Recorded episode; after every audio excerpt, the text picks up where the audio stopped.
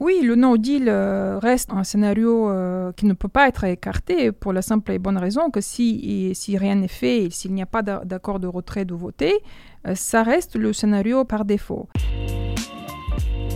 Le podcast, le rendez-vous expert du Crédit Agricole.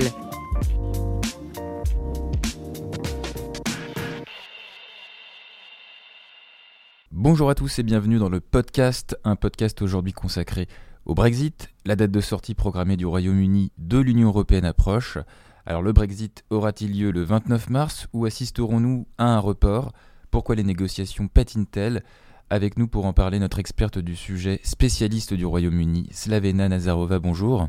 Bonjour. Vous êtes économiste aux études éco du Crédit Agricole. Euh, le Parlement britannique doit se prononcer sur l'accord de sortie du Royaume-Uni de l'Union européenne. Est-ce qu'on se dirige vers un report de la date de sortie ou le Brexit sera-t-il officiel le 29 mars prochain c'est une très bonne question et l'incertitude reste euh, en effet euh, totale euh, à ce jour. moi, je dirais qu'il est plus probable qu'on se dirige vers un report de la date officielle de sortie, mais c'est vrai qu'on ne peut pas non plus exclure le scénario plutôt optimiste. alors, il y a au moins deux raisons euh, pour lesquels on pourrait anticiper ce résultat optimiste. C'est le changement récent de la part du Parti travailliste. Donc le Labour, euh, sa position officielle maintenant, elle est, il est favorable à un second référendum. D'accord. Puis deuxièmement, euh, du coup, les hard Brexiters du Parti conservateur de Theresa May montrent un ton plus conciliant vis-à-vis de, l'accord de retrait parce qu'ils craignent justement que si jamais un report de la date de sortie euh, est voté, mhm. eh bien, il y aurait un second référendum ou de nouvelles élections ou tout simplement le risque que le Brexit ne voit jamais le jour. Mhm. Finalement, la stratégie donc de Theresa May qui est de contraindre son propre parti de choisir entre euh, le no deal et son propre accord, afin d'éviter le no Brexit, pourrait se révéler gagnante. Hmm. Euh, mais voilà, ce n'est pas notre scénario à ce jour. Notre scénario, c'est plutôt une extension hein, des négociations. Hmm. Euh, Pourquoi d'ailleurs Parce qu'il n'y a, a, plus beaucoup de temps pour négocier jusqu'au 29 mars. Les délais sont trop courts. Les délais sont trop courts. Euh, L'Union européenne, elle se montre intransigeante en termes de renégociation de l'accord de retrait, notamment de la backstop. Elle pourrait donner, voilà, elle pourrait donner des garanties supplémentaires, euh, mais même en cas d'absence d'accord, et même dans le scénario de no deal, le Royaume-Uni n'est pas prêt à mettre en place un tel scénario. Il y a encore des législations qui doivent être, des lois qui doivent être votées. Et donc, dans tous les cas, il aura besoin d'un report de cette date de sortie. Alors, ce qui a coincé, c'était euh, cette frontière irlandaise qu'on appelle le filet de sécurité, le backstop, à savoir euh, la gestion de cette frontière, une gestion qui induit un alignement réglementaire de l'Irlande du Nord sur le marché intérieur européen et donc le maintien de ce territoire dans l'Union européenne. Ce backstop, c'est aujourd'hui donc le point euh, de blocage central de la discussion. Est-ce qu'il y en a d'autres? Alors, il faut, oui, la backstop a toujours été hein, le point d'achoppement euh, central des, négociations, dès le début en fait. Pour rappel, euh, bon, cette backstop ne contient pas seulement mm. euh, un alignement réglementaire de la part de, l'Irlande du Nord avec le reste de l'Union européenne, mais aussi le maintien du Royaume-Uni dans son intégralité dans l'union douanière avec l'Union européenne. Mm. Ça, uniquement à condition euh, si jamais euh, voilà, le partenariat futur sur la, relation avec l'Union européenne n'est pas mis en place d'ici fin 2020. Donc, on comprend bien pourquoi cette backstop n'est pas acceptée aujourd'hui par le parti, conservateur. Tous les hard Brexiters, donc à peu près 80 personnes, qui sont réunis au sein du European Research Group, qui a pour chef de file Jacob Rees-Mogg, qui est un hard Brexiter très influent, s'opposent donc à cette backstop en raison parce qu'ils craignent euh, de voir euh, finalement le Royaume-Uni bloqué de manière permanente dans mm. une union douanière avec mm. l'Union européenne. L'objectif de ces hard Brexiters a toujours été de faire du Royaume-Uni un global, truly global Britain avec la possibilité de pouvoir en fait négocier ses propres accords commerciaux avec le reste du monde. Mm. Et comme on le sait, si le Royaume-Uni restait dans l'union douanière avec l'Union européenne, il ne, il ne, pourra pas.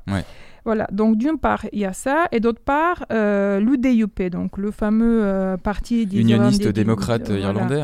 irlandais sur, les, sur lequel Theresa May compte pour gouverner après euh, euh, les élections euh, anticipées de 2015, lors desquelles son parti conservateur a perdu la majorité. Ça, c'était pas prévu, mais bon, il a perdu la majorité. Maintenant, il compte sur le DUP. Eh bien, cette dizaine de, députés s'opposent à la backstop parce qu'ils ne veulent pas être traités de façon différente par rapport au reste du Royaume-Uni. Mm. Et voilà, d'où le blocage, euh, d'où le blocage au sein du Parti conservateur euh, du, de l'accord de retrait de, de, Theresa May. Et puis d'un autre côté, on comprend aussi l'opposition qui est plutôt pro-européenne et euh, qui cherche aussi à, à faire tomber le gouvernement. avec le gouvernement de Theresa May. Le gouvernement de Theresa May. On se rappelle que il y a quelques mois encore, en tout cas début décembre, l'objectif principal du Labour était de provoquer de nouvelles élections si jamais ce n'était pas possible, bah, de provoquer de, un second référendum. Hmm. Donc un second référendum pourrait être envisagé en fait pendant cette période de report. Ah oui, bien sûr. Vous l'excluez pas du euh, tout on ne l'exclut pas, ça, ça, reste même, ça, la probabilité a augmenté ah justement après le changement récent de position officielle de la part du Labour en faveur d'un second référendum.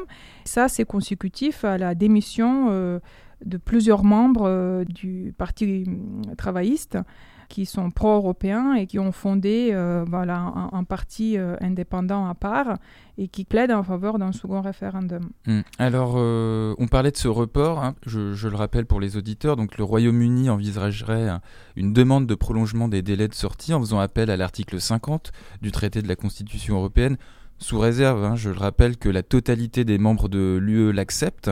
On dit que ce délai s'étirerait jusqu'au 2 juillet. Est-ce que vous confirmez cette date? Pourquoi cette date? Et quel, quel est l'intérêt en fait pour l'UE euh, attention, il n'y a pas de date officielle euh, émise à ce jour de la part de, du gouvernement. Hmm. Theresa May parle d'une extension short and limited, hein, donc euh, courte et limitée. Mais ça concrètement, on ne sait pas, on ne sait pas de combien de temps il s'agit, ni pour quel objectif. Mais euh, selon des experts euh, en droit européen, la date voilà, du 2 juillet est évoquée, ou plutôt fin juin, tout simplement parce que c'est en lien avec les élections pour le Parlement européen qui vont avoir lieu euh, fin mai. Donc on sait que le Parlement européen actuel, il, siège jusqu'au 18 avril. Mhm. Et après, le futur Parlement européen siégera à partir du 2 juillet. Il est admis actuellement que si le Royaume-Uni s'il y a une extension des négociations jusqu'à fin juin, mhm. donc euh, eh ben, il ne sera pas tenu à mettre en place des élections euh, européennes. Si par contre il y a une extension au-delà de, de, juillet, euh, il va falloir, en accord avec les traités européens, le Royaume-Uni doit mettre en place, doit organiser des, des, élections pour le Parlement européen. Sur le contenu de l'accord de retrait négocié pendant 18 mois on peut peut-être rappeler aux auditeurs assez rapidement quels en sont les principaux points, notamment euh, au niveau euh, du droit des citoyens, de la facture du divorce, de la période de transition. Alors, la période de transition, tout d'abord, c'est vraiment central. On appelle ça aussi période d'implémentation. Elle prévoit la continuité juridique en termes d'application des lois européennes jusqu'au moins 2020. Hmm. Donc pendant cette période, euh, rien ne change en, en termes d'accès au marché unique euh, de la part euh, du Royaume-Uni. Donc les, quatre libertés fondamentales continuent à s'appliquer, libre circulation des personnes, des biens, des capitaux et des services. Ce qui veut dire cette que, date, a priori jusqu'à fin 2020. Mhm. Maintenant, comme on le sait, euh, le filet de sécurité sur l'Irlande du Nord prévoit la possibilité pour le Royaume-Uni de demander aussi une extension de cette période de transition. Il peut demander jusqu'au 1er juillet 2020, si les négociations n'avancent pas sur leur relation future, il peut demander une extension de cette période de transition de 1 à 2 ans. Donc cette période de transition finalement pourrait euh, finalement durer jusqu'à fin 2022. Et pendant cette transition, évidemment, euh, le Royaume-Uni perd ses droits de vote, perd ses droits de représentativité au sein des institutions euh, européennes. Mmh. En ce qui concerne les droits des citoyens, l'accord trouvé euh, couvre les citoyens européens s'établissant au Royaume-Uni et les citoyens britanniques s'établissant dans l'Union européenne avant la fin de la période de transition, ainsi que les membres de leur famille. Donc ça, ça veut dire quoi euh, concrètement? A priori, la libre circulation et l'acquis communautaire continuent à s'appliquer pendant la période de transition. Hmm. À l'issue de cette période, donc à compter du 1er janvier 2021, les citoyens ayant résidé pendant une période continue de 5 ans au Royaume-Uni ou dans l'Union européenne pour les citoyens britanniques Ils peuvent rester. acquièrent un droit de résidence permanente. Hmm. Et il est aussi prévu euh, que les déplacements euh, de courte durée, notamment les déplacements euh, touristiques ou les séjours, les déplacements pour des, Des études affaires, Des études ou, aussi des, ou des affaires, Ou des oui, affaires, ouais. ne soient pas soumis à un visa. D'accord. Sur la facture, deux mots. Sur la facture, il n'y a pas de chiffre officiel, mais les estimations sont entre 35 à 38 milliards de, livres sterling. On n'en connaît pas le montant, exact. Le Brexit, il peut paraître euh, inconsistant pour certains de nos auditeurs. Vous qui observez cette période d'incertitude, quelles sont les répercussions économiques concrètes au cours de cette période? Oui, le, le premier impact euh, du, du référendum sur le Brexit a été sur, euh, sur les marchés financiers. Donc, euh, avec cette forte chute de la livre sterling, à ce jour, entre le référendum donc, qui a été tenu le 23 juin 2016 et aujourd'hui, la livre reste dépréciée de l'ordre de 13% en termes effectifs par rapport à sa valeur donc, avant le référendum. Mm. Contre l'euro, euh, la livre sterling s'était repliée d'environ 20%. Alors évidemment, le- cette baisse de, de la livre a eu pour conséquence une montée de l'inflation importée et une baisse du pouvoir d'achat des ménages qui a pesé sur leur consommation. La consommation des ménages ne s'est pas effondrée, mais elle a néanmoins fortement ralenti.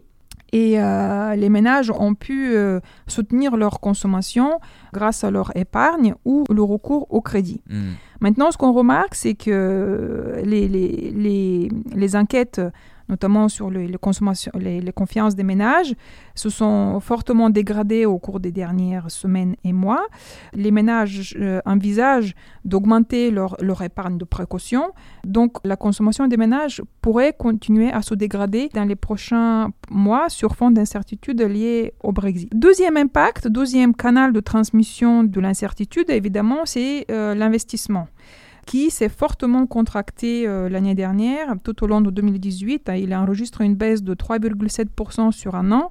À fin 2018, il s'est contracté. hein, C'est vraiment l'impact de l'incertitude sur euh, l'issue du Brexit et sur euh, les relations futures avec euh, l'Union européenne. Mm. Au total, la croissance britannique a fléchi en deçà de son potentiel pour s'établir à 1,4% en 2018, après euh, 1,8% en 2017 et contre 2,3% en 2015. En 2019, on, prévoit euh, une poursuite du ralentissement euh, en 2019. Hmm. Alors, nous ne reviendrons pas sur le traité de sortie, a récemment déclaré à la presse Michel Barnier, le négociateur en chef de l'Union européenne. Un Parlement britannique qui tergiverse, l'absence d'accord, le no deal est-elle, est-il envisageable selon vous? Et on va se quitter aussi avec euh, votre scénario de séparation le plus probable. Oui, le no deal euh, reste un scénario euh, qui ne peut pas être écarté pour la simple et bonne raison que si, rien n'est fait s'il n'y a pas d'a- d'accord de retrait de voter, euh, ça reste le scénario par défaut. Même si, et en dépit du fait que le Parlement britannique s'est déjà prononcé majoritairement contre le no deal. Donc il a exprimé cette volonté de bloquer un no deal lors d'un amendement qui avait été voté fin janvier, mais euh, selon l'article 50, voilà, le no deal reste un, scénario par défaut. Toutefois, nous accordons une probabilité toujours euh, relativement euh, faible à ce scénario parce que du fait que le Parlement britannique est plutôt contre un no deal et contre un hard Brexit, et on pense que le Parlement britannique devrait envisager d'autres chemins avant d'en arriver là et notamment par le, le vote de, par exemple, une extension des, des délais de sortie, euh, pourquoi pas un vote sur un second référendum ou un déclenchement de, de nouvelles, de nouvelles élections. Et votre scénario Euh, C'est lequel justement? je pense qu'il est probable qu'on ait une extension des négociations, probablement jusqu'en jusqu'en juin. Et lors de cette période de- d'extension de, de la transition, les députés, euh, afin de résoudre l'impasse britannique, euh, les députés pro-européens des deux bords, conservateurs et aussi de l'opposition, doivent prendre leurs euh, responsabilités et rallier leurs efforts dans la défense, comme le souhaite le Labour, d'une union douanière permanente à inscrire dans la déclaration politique. L'Union européenne y serait favorable. Selon moi, un no-Brexit est plus probable qu'un no-deal. Slavena Nazarova, économiste aux études éco du Crédit Agricole, merci. Merci à vous. Le podcast, le rendez-vous expert du Crédit Agricole.